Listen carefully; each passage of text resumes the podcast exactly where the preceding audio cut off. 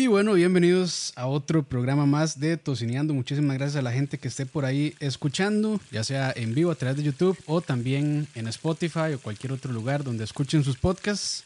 Muchísimas gracias de nuevo. Y por acá hoy tenemos un programa especial, primera invitada, de hecho, en un programa de Tocineando y también este, creo que la primera vez que vamos a hablar de algo que no sea comida insana o comida que nos enferme. Pero, pero antes de presentar a la doctora, voy a saludar a mi amigo Leo. ¿Qué tal, Leo? ¿De algo? Hola, hola. Hola, Campitos. Eh, bueno, feliz de tener una, una doctora aquí en el programa, la primera doctora. Eh, acá, o sea, siendo gordos responsables, hoy vamos a hablar sobre nutrición responsable y feliz también de compartir con todos ustedes, almas hambrientas del, del gordoverso. Uf. Y también tenemos con nosotros a la doctora Angie Telo, nutricionista. Muchísimas gracias por acompañarnos. ¿Qué tal? Hola chicos, Leo y Campitos, Leito y Campitos. Muchas gracias por invitarme. La verdad es que estoy súper, súper emocionada de poder participar y, y acompañarlos. Y aquí estamos para, lo, para pasar un buen rato, aprender y conversar. Buenísimo, ¿no? De, de hecho, no, muchísimas gracias de verdad porque creo que sí hace falta eh, conversar sobre estos temas realmente. Eh, más a las personas que ya estamos en, bueno, que ya estamos entradas en los 30 y que ya pues nuestros organismos no son iguales. Entonces, siempre es importante pues poner atención a la parte de la nutrición, pero yo creo que ya este, en ciertas edades es todavía muchísimo más importante. Y primero que todo, eh, bueno, yo no soy experto y creo que luego tampoco, entonces si decimos alguna tontería, alguna caballada, alguna estupidez, sientas en libertad de corregirnos. Por favor. Y decirnos, vea, ignorante, así no es, es así. bueno, vamos, vamos a pasarla súper. muchas gracias. Y empecemos por, eh, tal vez, eh, si se presenta, si nos habla un poquito sobre qué es nutrición y, y, por qué el interés también de esta carrera, de esta profesión. Ok, bueno, este, yo soy doctora en nutrición humana hace 13, 14 años ya. Tengo bastantes añitos de ejercer. Este, soy tecnóloga de alimentos, educadora de diabetes también. Y el interés vino pues porque de hace ya, cuando yo decidí estudiar nutrición, decía, bueno, quiero estudiar algo que ayude a la salud de las personas. Médico, ontóloga, que son áreas maravillosas, ¿verdad? Pero creo que la nutrición es la medicina para tratar montones de enfermedades, ¿verdad? Para prevenir también, es toda una ciencia completa. Creo que es un, casi debería ser parte, ¿verdad? Un estilo de vida de todas las personas, incluso parte también de, de una educación desde la escuela, colegio, creo que es súper, súper importante. Y pues yo siempre de chiquita pues he venido siempre con el tema de las ensaladas y la comida sana, siempre. En la escuela llevaba mis ensaladitas y mis profesoras siempre era como, ¿verdad? Como que ya ensalada chica. Entonces siempre ha sido como interés, ¿verdad? Y pues, pues ahí mismo fue que estudié la carrera y hasta la fecha, ¿verdad? Me apasiona muchísimo porque aparte de no solo guiar un plan de alimentación a las personas, es todo un acompañamiento, es cambiar vidas también, y es una responsabilidad muy grande el tema de, de orientar a los demás de cómo tienes que comer, ¿verdad? Es súper importante. Sí, bueno, y Leo es, yo creo yo, testimonio, porque Leo Fit ahora. Leo es mi paciente de estrella del mes. Bien, Leo, bien. Ya lo llevaron a McDonald's a comer de premio. Por supuesto. De, hecho, es vacilón, pero yo siempre que voy a la, a, la consulta, siempre le digo a la doctora, doctora, para ir a celebrar de aquí, probablemente voy a ir a comerme algo bien pesado. Sí, sí, no, Leo es maravilloso. Yo le digo, vamos, ve y disfruta, ¿verdad? Porque la sensación de culpa no es válida, ¿verdad? Todo es un tema de balance, sin, sin tener un sentimiento de culpa ni de castigo, ¿verdad? Creo que todo, todo con balance se puede, incluso esas trampitas, ¿quién hace trampitas? Está la nutricionista, hacen trampitas, todo es un tema de balance. Y Leo es el paciente estrella. Leo, ¿ya has contado cómo te ha ido en tu proceso? No, no, en realidad, en realidad no, no, no, no he exteriorizado nada, doctora, pero pero sí, sí, la verdad es que eh, pues de me llegó una llamada de atención muy fuerte de la vida y decidí ponerme en control y de, por esas cosas de la vida pues uno se, me comprometí, me comprometí con tanto con el sistema de, de, ¿verdad? de nutrición responsable que estoy llevando ahora con la doctora, así como también el ejercicio. Eh, de, pues sí he tenido muy buenos resultados y de eso en parte es gracias a, gracias al, sistema que tiene la doctora. Bien, bien. Y de hecho, una palabra interesante ahí que dijo la, doctora, que dijo Angie, es balance. Y una pregunta que teníamos por acá es, eh, porque bueno, este canal está muy enfocado a la parte de parrillas, ahumados y carne asada y todo esto, entonces eh, son a veces cortes bastante grasosos, pesados, pero ¿qué nos recomendaría para acompañar y balancear un poquito, si es que se puede, una parrillada? Claro que se puede balancear. Primero, ser felices, pacientes felices, comer sin culpa y si hay una invitación, pues va, ¿verdad? Todo depende también qué objetivos tienes en tu proceso, en tu salud. ¿Cuáles son tus objetivos? Y de ahí viene no la idea de no ir a las parrilladas, sino que puedo balancear de acuerdo a mi objetivo. Por ejemplo, no sé, si es una persona que tal vez pues está en un régimen y quiere bajar un poquito y quiere ir a la parrillada.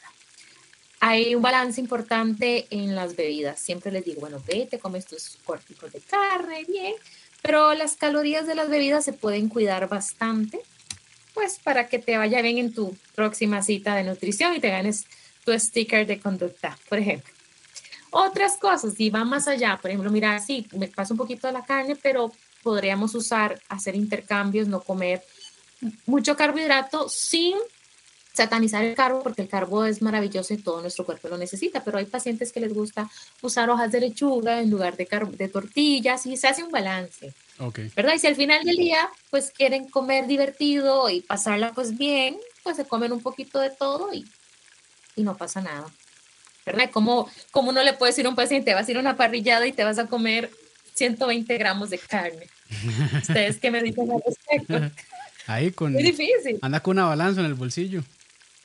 De hecho, hace poco, hace poco tuvimos una, una parrilladita muy buena allá donde Campos y yo le dije, por favor, sírvame solo 30 gramos de pulled pork, 30 gramos de brisket y 30 gramos. Ahí estaba yo pesando. Parecía restaurante tejano, yo más bien ahí, pesando todo por eso digo que todo depende de los objetivos. Por ejemplo, Leo ahora está en este régimen, pero el régimen va a ser flexible, digamos, o no. Por ejemplo, un paciente que ya llegue a su proceso, pues sus porciones de carne pueden ser un poquito más. Todo depende de los objetivos del momento del paciente. Ok. Y hay un mito por ahí, ahora que, que bueno, que estamos hablando de esa parrillada, si es que las, las personas antes decían que le echara limón para cortar la grasa, o que tome coca para que le baje bien la carne. ¿Qué tan cierto es eso? Ay, ay, ay. No, ¿ustedes qué creen, chicos? Sí, sí, que eso, eso que dicen de la, del limón, eso es un mito. Si el limón cortara la grasa, imagínate, ¿verdad? No, no, no, no tendríamos como grasita en el cuerpo, pasaríamos tomando limón. Hay un montón de mitos más que la piña delgaza, el banano engorda y esas cosas. Y el otro que me dijiste de, ah, de tomar una gaseosa, no, tampoco como para digerir. En ese caso, si quieren un digestivo, sería como un tecito una, una infusión caliente. Ok. Doctora, usted me está diciendo entonces que si yo me como las taparterias de las picoburguesas y me, y me tomo una coca cero, no empato. No, más o menos. Como reza peca empatar, no mucho, pero, pero ahora sí te puedo decir que te estás quitando bastantes calorías, ¿verdad? Porque puede que la taparterias, eh, tenga sus 600 calorías y una bebida gasificada que no sea light tenga sus 300, entonces sí haces, sí, sí quitas un poquito, pero no empata mucho, pero sí, sí te ayudas ahí un toquecito, claro que sí.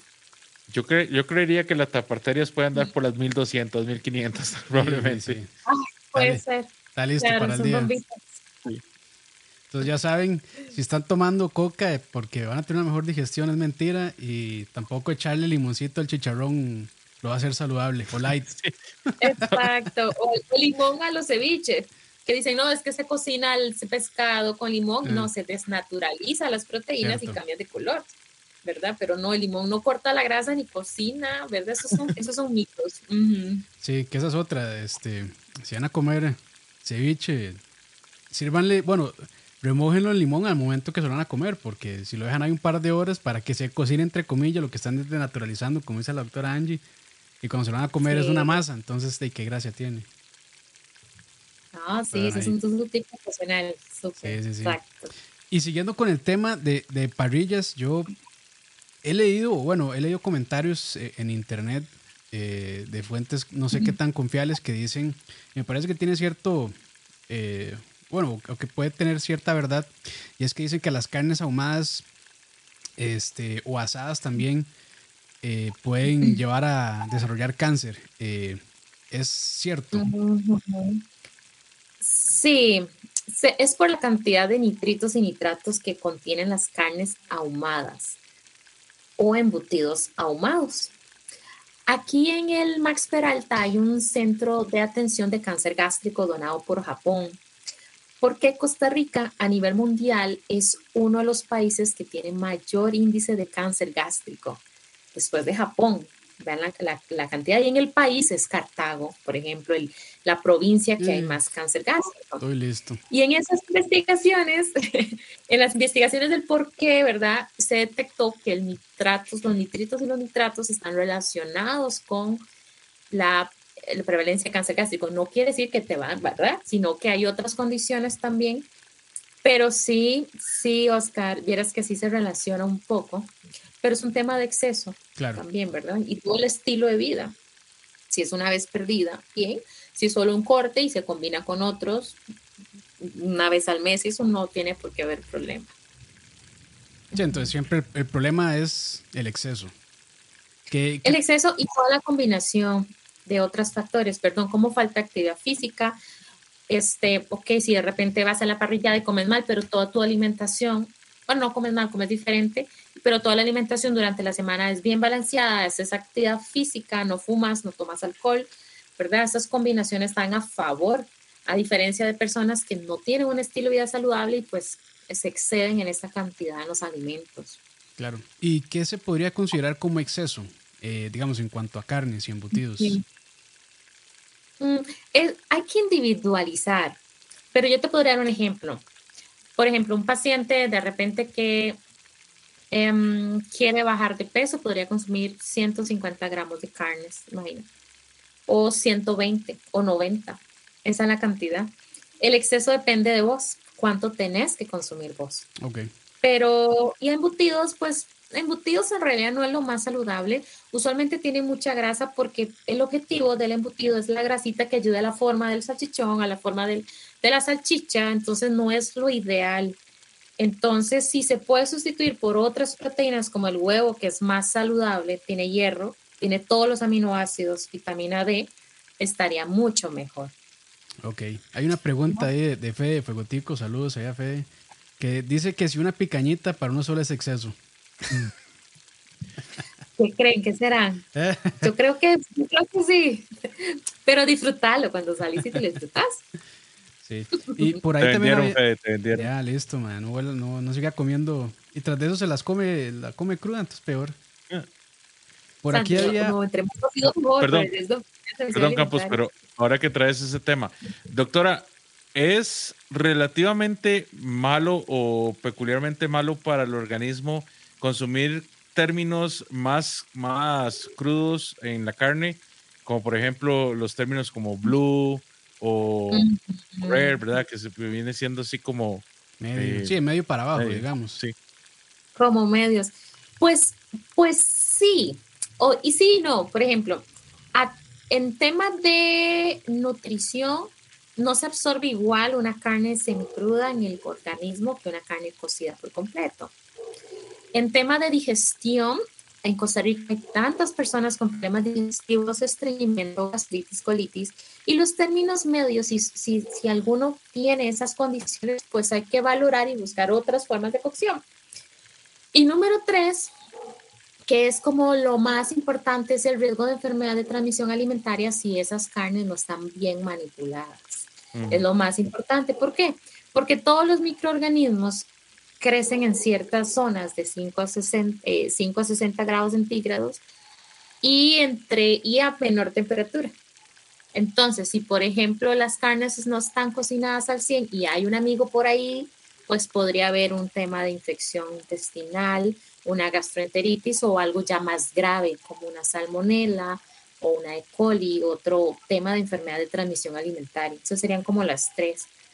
Claro. Lo importante es como saber quién las prepara, cómo se preparó, cuál es la fuente para poder estar seguros de comer una carne a término medio, ¿verdad? O esas fuertes. Y recuerden, el pollo solo tiene un punto de cocción. No se pongan a inventar. ¿En serio? Oh, Hay gente que sí dicen que ah, se puede comer un poquito menos de bien cocido. Y como, bueno, está bien. Ah, eh, pregunta, a ver, Sayacast, ¿qué se puede consumir para potenciar vitamina D y B? Vitamina D es una, es una vitamina liposoluble, entonces tiene que estar en fuentes grasas como en el huevo o mantequilla o leche con grasita. Sí, es importante. Y la, la vitamina B va a estar más que todo en fuentes vegetales y en frutas, que es diferente. Ahora, hay que valorar para qué ocupas potencial, si es que tienes una deficiencia o de repente no necesitas, por ejemplo, suplementar. Tal vez con una alimentación ya balanceada y completa no necesitas suplementar con, con vitaminas, porque eso es importante. A veces las personas con tarde de tener una vida saludable buscan la suplementación y tienen un montón de tarritos en la casa. Todos los tarritos que tienen para tomar vitaminas y eso y de repente no es necesario. Y el exceso de el hígado lo metaboliza, entonces hay que tener mucho cuidado con la suplementación. Es mejor que siempre todo sea lo más natural, o sea, la comida existe para eso para darnos los nutrientes que necesitamos de, de todos, los macro, micro, vitaminas, minerales, etcétera. Perfecto. Y de hecho creo que eso también responde a una pregunta que dejaron ahí arriba, no recuerdo quién, perdón, eh, sobre eso de los suplementos, si tomar suplementos ayuda o no. Pero ya aquí la doctora nos dijo que lo mejor es natural, pero bueno, no sé si, si tal vez en casos como nutricionistas o tal vez otros doctores, eh, en caso de deficiencias, imagino que sí lo van a recetar también. En caso de deficiencias, exactamente, sí. Y debe ser eh, prescrito por un médico o valorado por la nutricionista. ¿Por qué? Porque las dosis de vitamina C, de calcio, etcétera, para todos es diferente. Es diferente para hombres, es diferente para mujeres. Es diferente para mujeres en distintas etapas de su vida, en edades, en embarazo, en lactancia. Es diferente para hombres también, es diferente para deportistas. Entonces, no todos es igual. Entonces, de, de repente te recetan los mil miligramos de vitamina C y a todos, entonces van al súper y lo compran y de repente no es tu dosis. Entonces hay que tener mucho cuidado con qué se va a suplementar. Es importante. Ok, perfecto. Y de hecho, también hay en el chat de Manuel, saludos, eh, nos estaba preguntando sobre eh, dietas eh, que se, creo que se llaman excluyentes. Y de hecho es una pregunta que nosotros también teníamos, como la, la famosa keto, que ahorita creo que está muy de moda y todo eso. Y nos pregunta que si tiene alguna repercusión a largo plazo o también incluso si funcionan o no.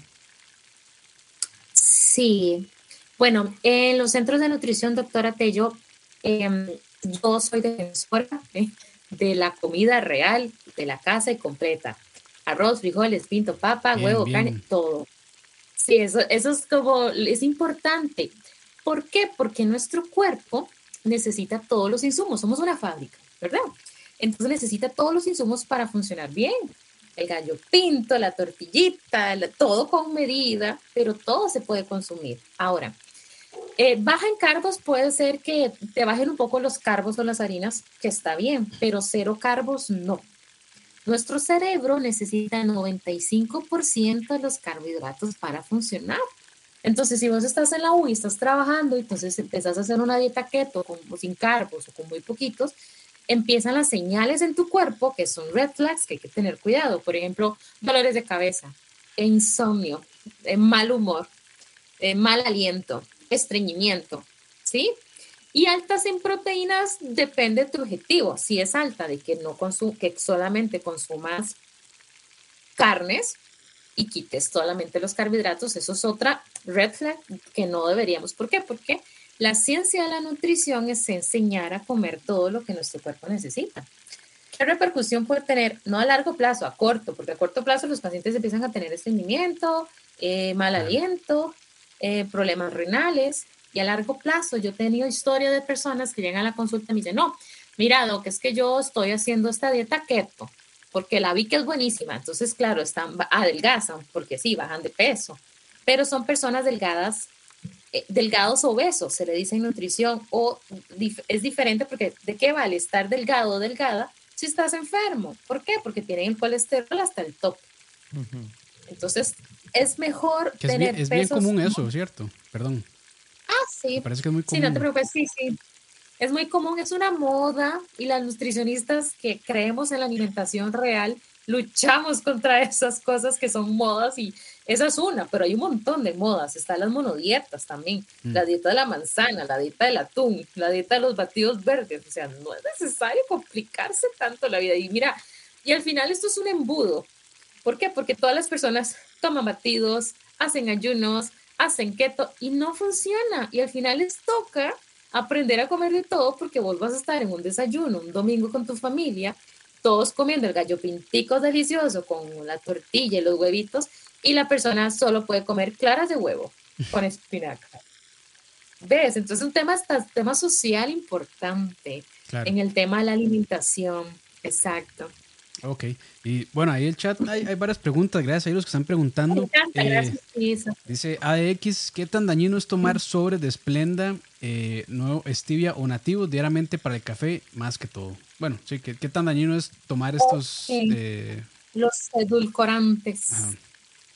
Ok, mira, hace unos años, bastante, se había hecho un estudio del uso de aspartame que la stevia no es aspartame ni el esplenda es aspartame, el aspartame es otro edulcorante.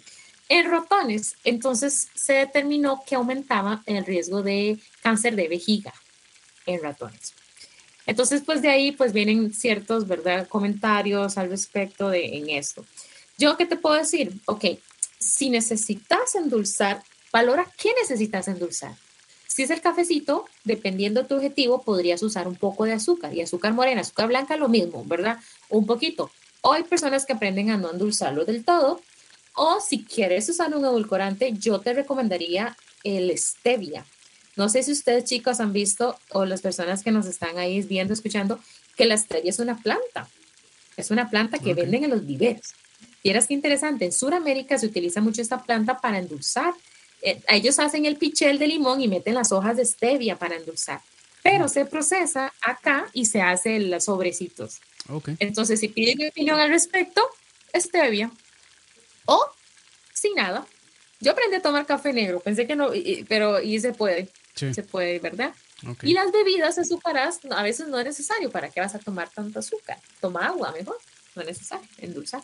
Y digamos, personas que dicen, no, no quiero utilizar azúcar y la stevia no me gusta, pero sí prefiero usar miel, ya sea, no sé, miel de abeja, de agave. ¿Es un buen sustituto o más o menos? Sí, pero verás qué interesante, porque si tu objetivo es bajar, hay que ser estratégicos, ¿ves? Todos son temas estratégicos. Entonces, por ejemplo, si vos dices, yo quiero bajar, estoy en un plan así súper divertido y en la tarde me toca comer unas tortillitas con queso y quiero tomar un café, pero si le echas miel al café o azúcar morena, morena le estás echando un carbo o dos. Entonces les puedes agregar 100 calorías, 150 calorías al café, que el café no tiene calorías, pero ¿para qué se lo vas a agregar?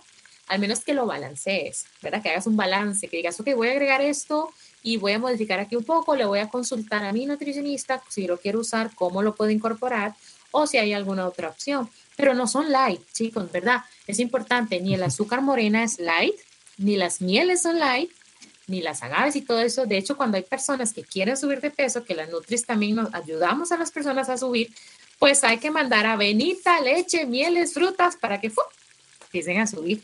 Ok, ok, ok. Eh, William, bueno, ahí rápidamente que pregunta sobre el consumo de carnes y la relación con el riesgo de cáncer. Eso ya lo habíamos conversado. Este, bueno, ya la doctora Tello, perdón, que yo al principio lo pronuncié mal, dije Telo y es Tello. Eh, pero sí, ah, sí, hay, hay, correlación, sí hay correlación entre el consumo en exceso de carnes y embutidos con, con el cáncer. Entonces, es lo que nos dijo la doctora es eh, balance, no, no excesos. No se, no, se hagan un, mega, una mega infarto para el almuerzo, la cena, la merienda, por favor. Exacto. Sí, sí. Eh, vamos a ver. Ah, bueno, también nos pregunta ahí Mario UEJ sobre la freidora de aire. Y yo quiero hacer una aclaración. Eh, bueno, la freidora de aire es un horno con abanico. Gracias. Pues, pues, le pusieron un nombre bonito para, para vender más. Air fryer. Gracias. Este, y dice que si los alimentos pierden sus propiedades y si recomienda su uso para cocinar carnes. Bueno, todos los procesos de cocción hasta, hasta la congelación hace que se pierda propiedades un poco en los alimentos, ¿verdad? Entonces sí, sí se va a perder un poco, no el total, un 10%, pero eh, yo creo que la, la famosa air fryer, la freidora de aire, también es cómoda para a veces en los estilos de vida actuales. Digamos, yo desde mi lado, yo tengo una bebé de 10 meses y yo trabajo y doy consulta, entonces a mí la freidora de aire pues me resuelve esos momentos de cocinar algo rápido y eso. Y bien, sí, sí, yo, yo sí la recomiendo. Para cocinar carnes, sí, pero yo creo que los expertos de parrilladas podrían decirnos, tal vez ustedes, ¿qué tal si recomiendan? No, ah, yo sí recomiendo porque me parece que es práctico, que para ustedes es mejor como y la parrilla es diferente, claro. Sí, no, bueno, yo, yo no tengo freidora de aire. Y bueno, mi horno sí tiene abanico, entonces pues funciona como una freidora de aire, pero nunca he intentado hacer una carne ahí, ver qué tal. A lo mejor y me sorprende y queda, queda bien, pero no, no he intentado. Pero tengo la impresión de que, de que no. Es que lo que. Sí, es que uno, de, en la carne lo que uno busca es el doradito, la reacción de Maillard, ese saborcito, que no sé si en, si en un horno con abanico se podrá lograr. Pero eso es, un, es una buena prueba. Ahí tal vez después para adelante me, Básicamente, por el factor de convención, deberías poder tener ciertas reacciones que tienes eh, a la hora de, de, aplicar calor indirecto, pero nunca replicar, creo que la. Sí, por conducción. exactamente. Es que eso funciona con convección y es, es, tiene menos poder energético que la conducción, que la conducción es poner la carne directo sobre, ya sea el sartén o la parrilla o la brasa. Me imagino que también debe quedar un poco más seca. O sea, no sé, nunca he cocinado. Queda seca. Sí, queda seca. Y toda la comida, chicos, queda seca. el plátano maduro no va a quedar así como, ¿verdad? Sino queda seca. Lo que hace secar. Exactamente, sí. Eso sí es cierto. Listo. No, pues, eh, entonces, digamos, para una persona que quiere reducir el consumo de, digamos, grasas o, bueno, o aceites, eh, sí es una buena estrategia usar freidora de aire. Total, Total, chicos, vieran, yo he visto montones del cambio en consulta, usan la freidora y pacientes que no. Pues sí, vieras que, que sí, se, sí se ve, digamos, que es una carne, suelta su carne, es su grasita y hasta queda en el fondo así, ¿verdad? Entonces sí, sí, vieras que sí. Sí, sí, yo sí, yo sí creo que, que sí puede ayudarnos bastante y automatiza el tiempo, claro. es cierto, o sea, nos hace más prácticos en el día a día de las corre-corres que tenemos. No, buenísimo. Eh, otra pregunta que tenemos por acá es, eh, cuando estamos en el supermercado, ¿qué deberíamos leer o qué deberíamos ponerle más atención eh, en el momento de leer la etiqueta nutricional de cualquier producto? Qué interesante. Creo, creo, que muchas personas se van solo como por, por las calorías. Y me parece que eso no es todo. Eso no es, eso no es todo. Y leer las etiquetas del supermercado, imagínate, sería, damos un montón de toda la lista. Como, dos tips, no vayan con hambre al super. Y número dos, lleven una lista de compras. Doy fe, doy fe de eso. Ir con hambre, hacer las compras es el peor pecado que uno puede hacer. Porque no solo compra un montón de cosas innecesarias, si va a lugares como PriceMart o Walmart, se antoja de comprar algo a la salida para, para picar o mordisquear y al final usted se queda, mal ¿por qué compré tanta tontería? Bueno, y es que los supermercados están diseñados, o sea, la manera en cómo ponen y, o sea, como, como está el, digamos, la disposición de todo está hecho a propósito para que pase eso. Entonces, casi que no tiene que ver con una visión de túnel así, solamente lo que uno ocupa. Exacto. Y lo de las etiquetas, pues es interesante, es todo un mundo, pero las etiquetas, lo que es importante es analizar cuál es el tamaño de la porción que se ve en la etiqueta. Por ejemplo, eh, un paquete, no sé, una botella de dos litros de un refresco. Entonces vos lees la etiqueta y dice que el refresco tiene 100 calorías. Entonces el paciente, la persona dice, ok, súper light, me llevo el refresco. Pues resulta que las etiquetas están basadas en una porción. Eso es como un tip que podrían hacer las personas. ¿Qué quiere decir? Que si yo soy la dueña de la empresa que hizo ese refresco, pues yo tomo una porción de una taza o media taza, lo que me resulte más práctico, y la mando al laboratorio. Analizo la porción y agarro esa misma etiqueta y la pego en todas las versiones de mi refresco.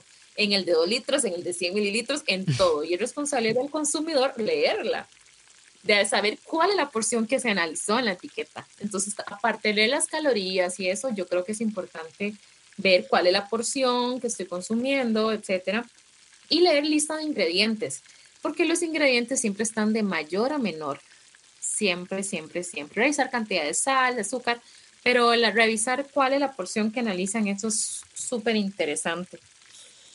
Buenísimo, entonces, a ver, porciones. Em, esta semana, Últimamente yo he visto también este, que hay todo un tema y se ha puesto, no sé si de moda, pero he visto eh, varios videos eh, que se ha puesto de moda el, tema de los aceites para cocinar. Unos dicen que son buenos, otros dicen que son malos, como por ejemplo dicen que el de canola o el vegetal son inflamatorios y que eh, me recomiendan aceites pensados en frío, como el de oliva o como el de aguacate y todo esto. ¿Qué tan cierto es eso de que el aceite que usamos para cocinar nos puede enfermar mucho o poco? Mm, ahora es un mito, en realidad no es como antes. El tema de que si tienen más o menos calorías, pues todas tienen prácticamente la misma cantidad. Aceites más saludables para cocinar, yo recomiendo el de canola, oliva o de aguacate. ¿verdad? No recomiendo usar mantecas, por ejemplo, que ahora todavía se usan, chicos. A veces uno cree que no, pero yo no sé si ustedes han usado en parrilladas, ¿eh?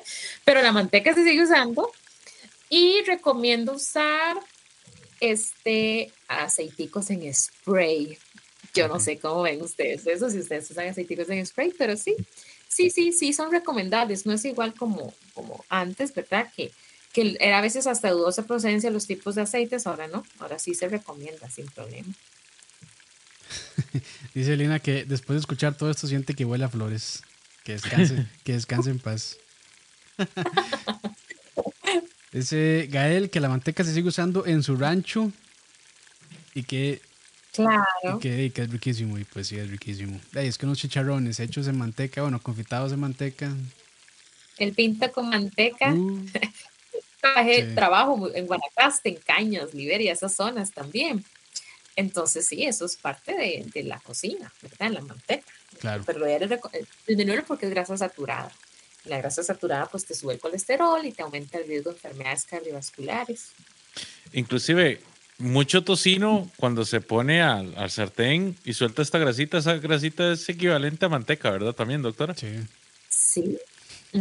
Y eso, grasa, saturada, colesterol. Pero es bien rica. Pero sí, sí, sí. lamentablemente, lamentablemente. Sí, sí, sí. Como moderación todo. La tocineta también. Como moderación también. Sí. Eh, de hecho, hablando sobre tocineta, que se puede considerar un embutido, también tenemos una pregunta. Y hace, hace rato hablamos sobre eso, pero creo que es importante que si los embutidos tienen algún valor nutricional o si realmente son solo calorías huecas o si hay unas que, que están bien y otras a las que les deberíamos huir. Mm, yo voy a decir que son un poco calorías, un poco vacías. Algunos tratan, algunos en industria, de industria alimentaria tratan de reforzar en quitar más bien preservantes, que hay algunos embutidos que no tienen preservantes, que tienen bajo sal, pero nutricionalmente no es lo mejor.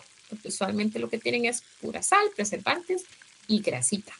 Proteína, pero no es como la mejor fuente de proteína hay otras mejores que los embutidos. Eso sí. Sí. Doctora, y hablando, pues existen también todas estas versiones light, ¿verdad? De todos estos productos. Eh, existen las versiones de los embutidos de pollo. Eh, actualmente uno que, que tiene muy poquitas calorías es el de pechuga de pavo, el jamón de pechuga de pavo.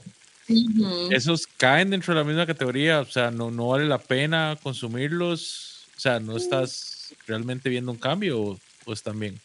Sí, sí, digamos, si el paciente quiere consumir embutidos, yo sí recomendaría la versión light, porque la versión light tiene menos grasa.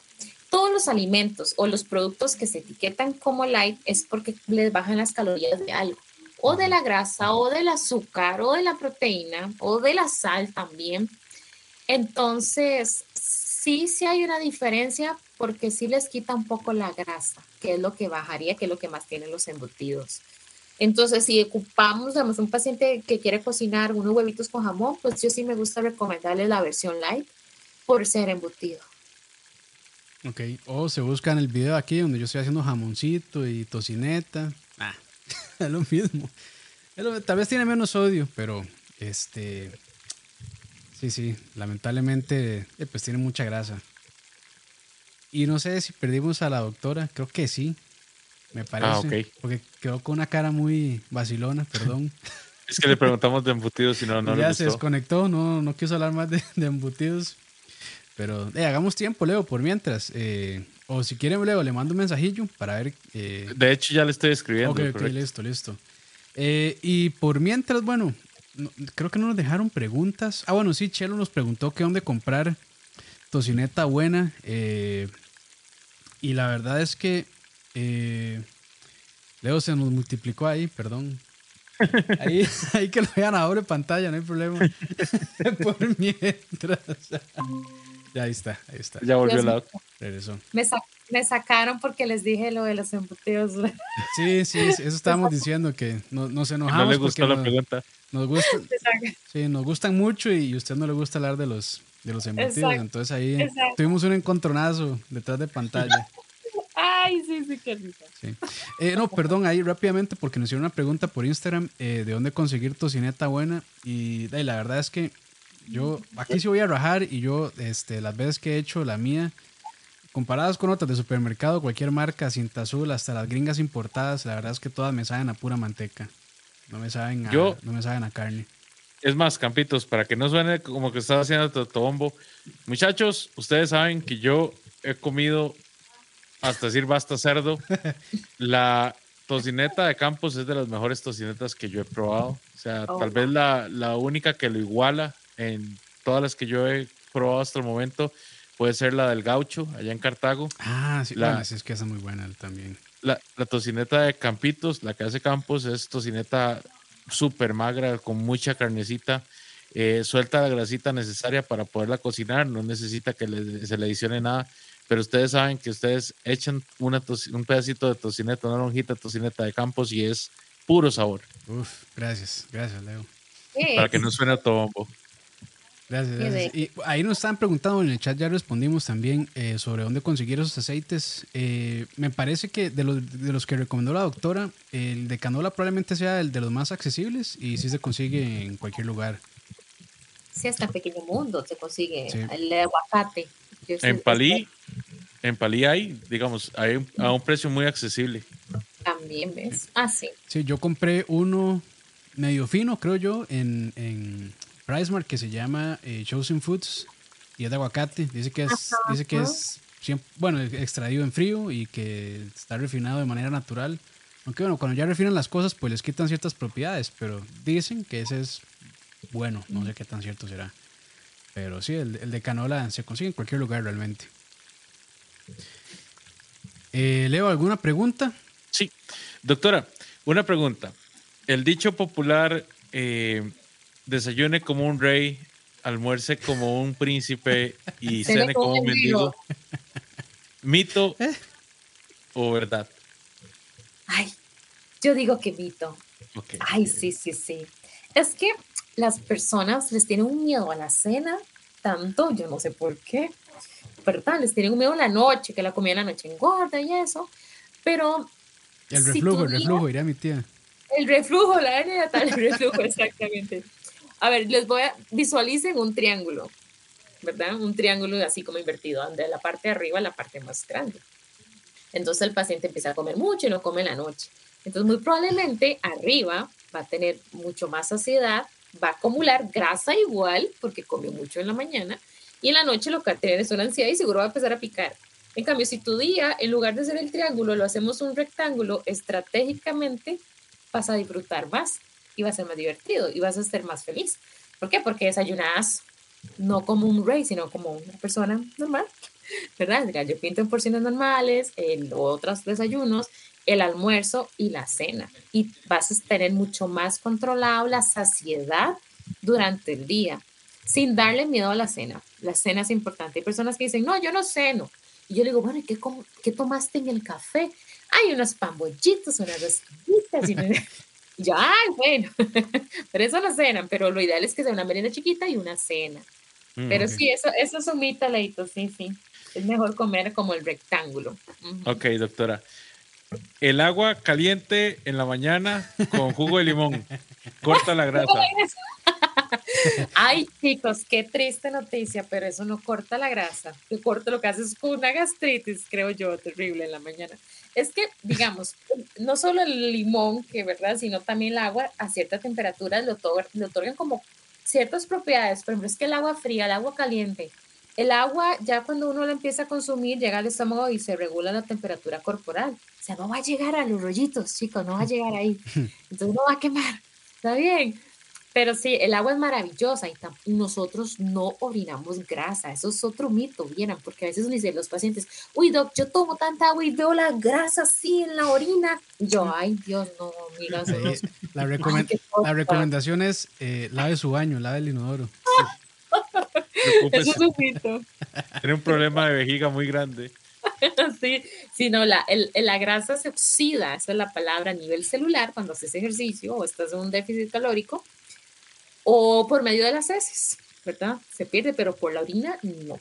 Por eso las personas que hacen, perdón, un régimen muy estricto sin grasa se estreñen un poco. La grasa es importante, todos ocupamos un poquito de grasa. Las parrilladitas esas también, ¿ves? Se ocupan. Claro. Ok, yo tengo otro. hágale, hágale. yo también tengo un mito por ahí. A ver qué tal. Las grasas buenas, las grasas buenas son libres. Las grasas buenas son libres. No, las grasas buenas son el aguacate, las semillas, el aceite de oliva, ¿verdad? Lo que pasa es que las grasas son grasas y tienen un montón de calorías. Entonces, un cuarto de aguacate, pero el aguacate ese has, no el de allá, de las juntas de Bangares, que parece una papaya, ¿verdad? esos exacto, esos son enormes. O una cucharadita de aceite de oliva o 10 almendras tienen 45 o 50 calorías son buenas porque la función de esas grasas es ayudar a limpiar las arterias de la grasa mala, por decirlo así. Pero el exceso no funciona, chicos, porque, por ejemplo, ¿qué hacen los pacientes? Se van al Price y se compran la caja de almendras y dice, ok, grasa buena. Entonces pasan por la cocina y agarran un puñito, pasan la merienda, y entonces se comieron como 500 calorías de semillas. Es que son muy densos en calorías, ¿ya? Entonces sí son buenas, pero las porciones son chiquitas, son mini, eso sí. Yo tengo que admitir que a mí no me costó tanto eh, dejar, digamos, la, la, grasa, la, la, comida chatarra en exceso, eh, las gaseosas, pero cuando la doctora me dijo que quitara los, los, las semillas, y las frutas como las estaba comiendo, casi me da, casi me da una depresión. Es que las frutas, eso es otro mito, perdón, eso es otro mito, porque ¿qué es lo que hace uno? ¿Qué? Estoy a dieta, vámonos batido verde todo el día, fruta aquí, manzana aquí. Y las frutas, una manzanita tiene 60 calorías y media tacita de pinto tiene 80. Y las dos son maravillosas. Pero el tema de medir las frutas es un súper ultra tip que uno puede hacer cuando uno quiere cuidarse un poquito. Medir la frutica, eso ayuda un montón. O los frescos de fruta, mejor tomas agua. Yo tengo pacientes que llegan a su meta ya, a su peso diario y eso, y se mantienen porque no toman calorías, no toman frescos de fruta, sino se comen sus porciones de fruta y eso pues les ayuda a mantenerse por las azúcar de las frutas. Por ahí otro mito eh, que dicen, bueno, yo me acuerdo mucho de mi abuela que me decía que la porción que uno debería comerse de carne es el puño de la mano cerrado. ¿Qué tan cierto es eso? Eso te decía tu abuelita. Ay, qué bien. son historias. Sí, pues fíjate que en la mano se puede utilizar para medir porciones. Eso es interesante.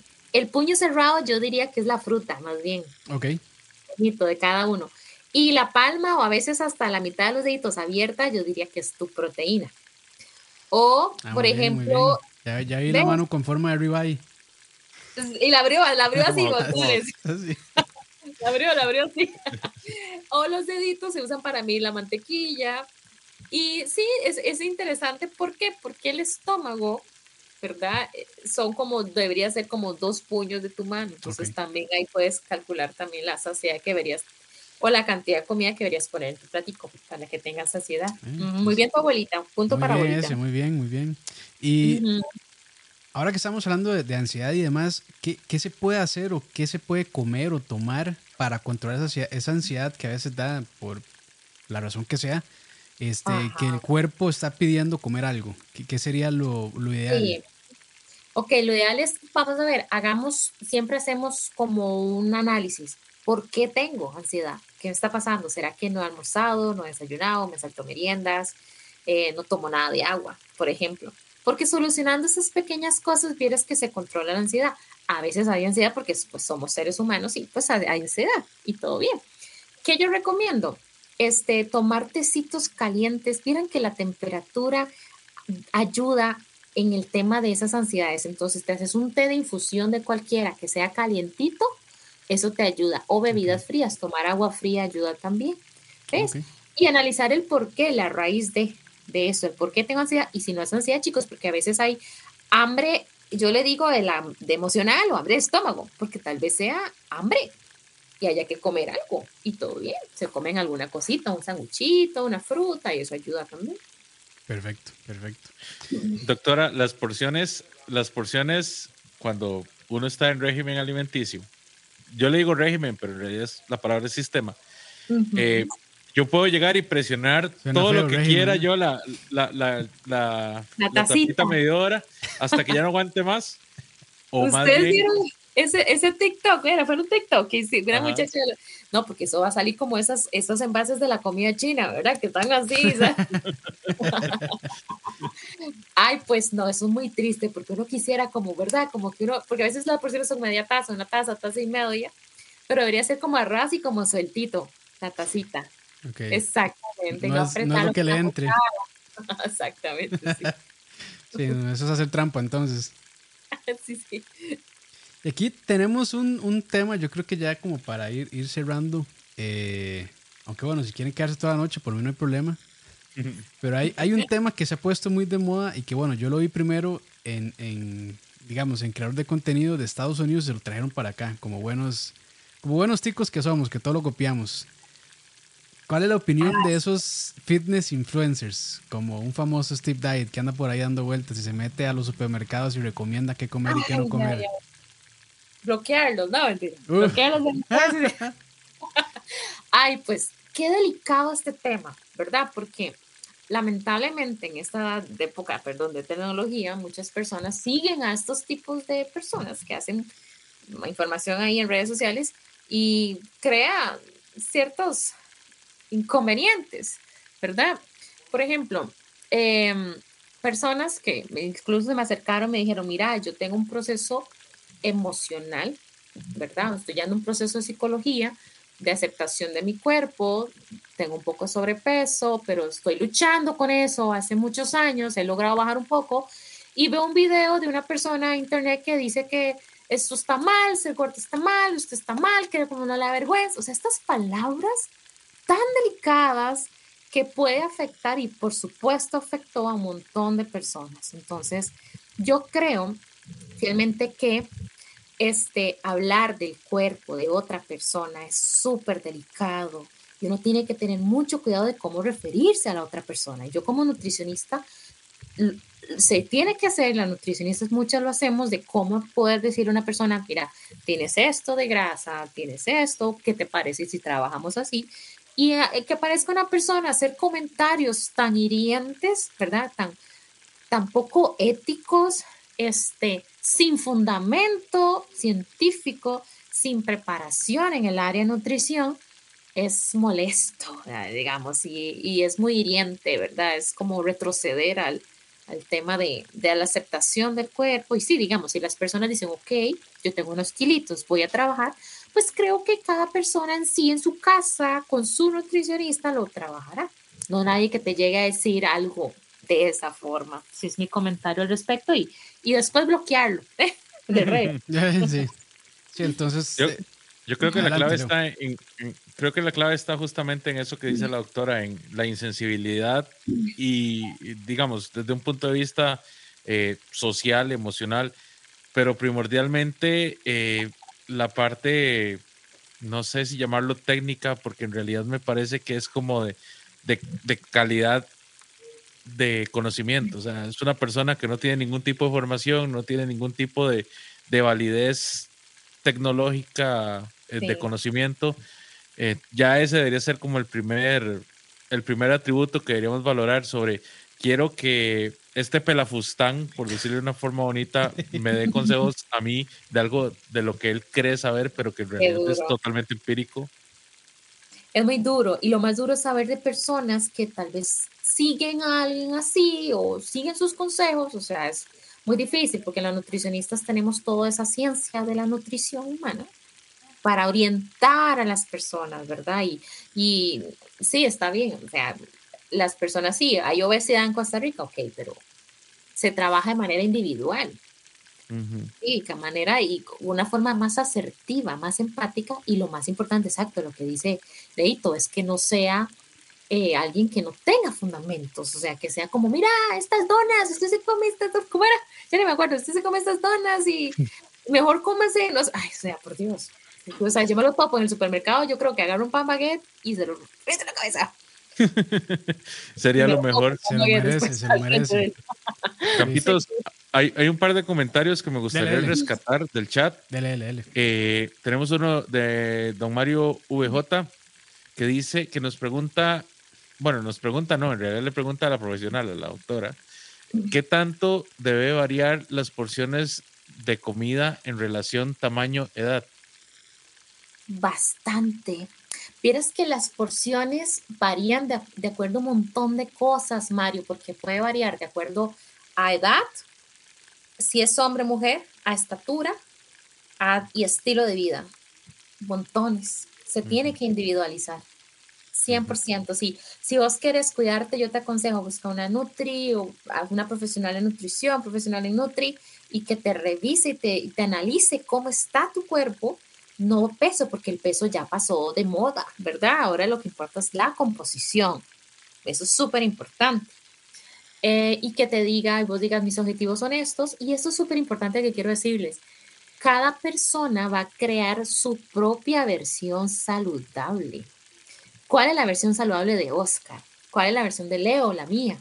Sí, no podemos buscar ahora con esto las redes sociales tanta publicidad tanta presión social de que tenemos que tener un cuerpo fit, de que tenemos que tener abdomen así, de que tenemos que vivir en el gimnasio, o sea, eso hay que adaptar nuestra realidad y crear nuestra propia versión saludable y que sea sostenible con el tiempo. Excelente. Nada más una, una última que me pareció muy interesante. Eh, una de Cytec que dice, que pregunta, ¿Alguna opinión sobre las aplicaciones de apoyo nutricional con componentes psicológicos como NOM? Mm, no conozco la aplicación NOM, chicos. Creo que tal vez sí, si Cytec nos podría decir un poco más, o ustedes la conocen, pues mm. podemos analizarla, pero no la conozco. No sé si será conteo de porciones y motivación o otra cosa. Mejor no, mejor no, no, no sabría decirte. Por ahí otras preguntas que también yo creo que bueno, no sé cómo estamos de tiempo. Eh, doctora, si podemos seguir o... Mm, creo que podría seguir unos 10 minutitos más. Ok, ok, ok. Listo, listo. Eh, vamos a ver, dice qué tan buenas son, es, eh, Werner dice qué tan buenas son esas famosas gotas que ahora salen para bajar de peso y las dietas de otras personas que usan para sí mismos. Ok, gotas para bajar de peso, cancelado, chicos. Esos son puros extractos de té verde y cosas así. Lo que hacen es gastar plata. No gastes plata en gotas, mejor vas y te compras unas frutas ahí en la verdurería, te va a ser mejor. y número dos, va, sí, más barato, fijo. Y las dietas de las otras personas para, ah, no, eso es un red flag, ¿no? Porque es que imagínate, yo copiar otra dieta, o sea, eh, hay que cuidar el cuerpo. Y nuestra comida es lo que nos mantiene vivos. Y el agua es lo que nos mantiene vivos y a veces no se ve, no se piensa en eso. Entonces, ¿qué voy a necesitar mi cuerpo para mantenerlo saludable y fuerte? No es lo mismo lo que va a necesitar Leo o entre ustedes, o sea, no es lo mismo. Entonces es mejor individualizar, y eso es muy irresponsable y pasa montones. Se pasan la dieta de un lado a otro y eso no puede ser, eso es súper irresponsable. Es como pasarse medicamentos, es lo mismo, no se puede. Y última ahí del chat, eh, dice Emanuel eh, que si el índice glicémico, perdón, debería ser algo eh, que tomar en cuenta para elegir los carbohidratos. Solo si padeces de diabetes, nada más, si no, no. El índice glucémico, voy a explicarlo brevemente, es el poder que tiene algunos alimentos de subir la glucosa, como la papa, en la sangre, pero solo si padeces de diabetes tenés, y aún así, algunos pacientes con diabetes no es tan necesario a veces vigilar el índice glucémico. Entonces, no, si no padeces de diabetes, come papa, come sandía y con mucha felicidad y tranquilidad. No, no tienes por qué quitar. Perfecto. Y mi última pregunta es, eh, ¿qué consejo nos podría dar así como para, bueno, tal vez es muy difícil porque esto es realmente personal de, eh, y depende de cada persona, pero algo que tal vez podríamos hacer o cambiar en nuestras dietas o, costumbres alimenticias para mejorar un poco? Ok. Bueno, creo que primero replantearse siempre qué es el objetivo de cada uno. Consejos. Uno, si van a cuidarse, cuídense con comida que tenga comida de la casa, la que, la que hacía la abuelita seguro de, de campos, así, comidita de la casa. Esa es la mejor comida para nutrirnos. Dos, no compren comidas caras cuando quieran cuidarse. Tiene que ser siempre accesible económicamente y siempre vigilen que la comida de la dieta que ustedes están haciendo sea ustedes los hagan felices es importante el ánimo. Y tipsitos así como un poquito, ¿verdad? Más podría ser, no tomen frescos de fruta o no fruta, frescos con calorías. Hagan los tiempos de comida, todos, no quiten la cena. Sí, y disfruten si quieren ir a hacer una trampita, coman saludable, coman sus ensaladas, sus frutas, este, tomen agua. Y coman su trampita de vez en cuando, eso los hace a todos nos hacen felices, ¿está bien? Y no descuiden el ejercicio, lo mínimo que pide la OMS son 150 minutos a la semana. El ejercicio, chicos, el mejor ejercicio es el que se hace. No es el crossfit ni la piscina, ¿no? El mejor es el que se hace. Entonces, el que puede hacer cada uno de acuerdo a su estilo de vida. Sí, sí pueden ir a caminar, si pueden allí, si pueden poner un video de YouTube, si se compran una caminadora, todo es maravilloso. ¿Bien? Levántense entonces, si pueden. Claro, caminar un poquito, caminar. Caminar es para mí es uno de los mejores porque es gratis y es natural y bajan mucha grasa. Caminar es lo máximo. Perfecto. Y no, este, de no, un agradecimiento, eh, doctor Angie. La verdad es que eh, hacía falta a conversar sobre esto en un canal donde las recetas pues no son las más saludables. Eh, tengo que aceptarlo, perdón este, pero ya, ya con esto, como dicen, eh, empato, entonces ya no me siento tan mal. Es, es, el agüita caliente con limón. es, el, limón para cortar la grasa. Doctora, y cuéntenos si nosotros queremos eh, empezar pues un sistema con usted de nutrición responsable y pues empezar un cambio en la alimentación, ¿cómo podemos contactarla? ¿Dónde está usted ubicada? cómo podemos acceder a sus planes. Números, redes, lo que quiera compartir, adelante. Súper, muchas gracias chicos. Este, bueno, sí, em, centros de nutrición, doctora Tello. Em, tenemos, bueno, esta filosofía de que la comida es nuestros amigos, los cargos son nuestros amigos y que hay que ser felices, ¿verdad? Ese es el sistema que utilizamos. Este consultorio entre Ríos, en Punta Arenas, y Cañas Guanacaste y sede virtual. Eh, más de 13 años de dar consulta. Puedes seguirnos en redes sociales como doctora-tello con doble L en Instagram para que conozcan más de mi trabajo. Y este en Facebook también, el teléfono 8687-6129. Yo misma contesto a las redes sociales si alguien quiere escribirme, alguien que de repente se quedó con dudas o nos podemos tener todas las dudas acá, pues yo feliz ayudarles. Me mandan un mensajito ahí por Instagram y yo con muchísimo gusto les ayudo. Más bien, muchísimas gracias chicos por el espacio. La verdad es que me parece, me gusta, ¿verdad? Que, que tomen en cuenta la parte de nutrición. Sí, porque nutrición no es dieta estricta, lechuga todo el día, espinaca todo el día, espinaca con lechuga, un té de berenjena en la mañana. No, nutrición es comer, es ser feliz.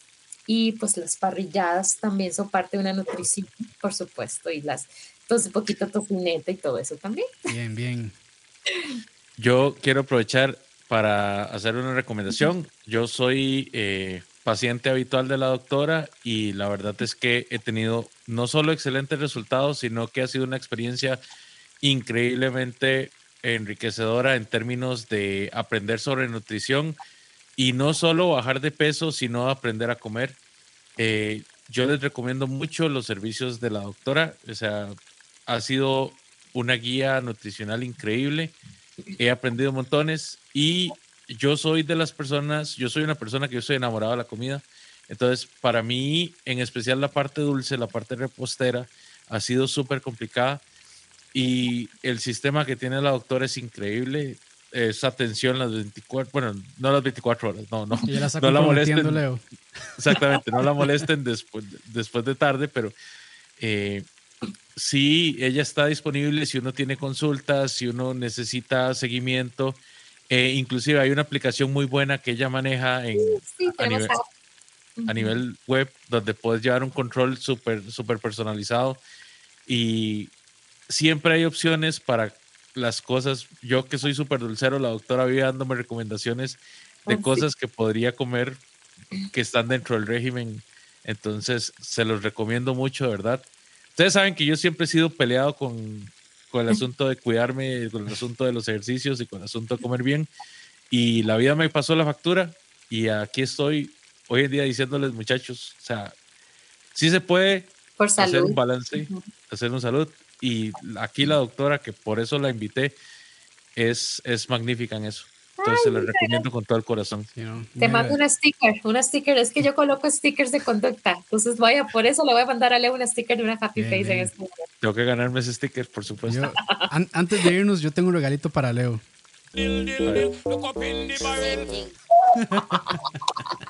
Qué bueno, Leo. Buenas noches. Ay, Oscar Andrés. Yo tengo otro. Pero bueno.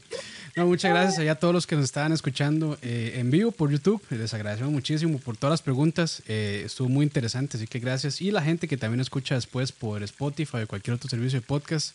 Muchísimas gracias. Y de nuevo, este, gracias, Leito. Buenas noches. Y a la doctora Angie Tello también. Eh, un muy buen programa, la verdad. Aprendimos y también de ahí nos reímos, que es importante. Entonces. Ay, sí, qué bueno. Todo bien. Y pues bueno, no, buenas noches y que estén bien. Chao. Chao.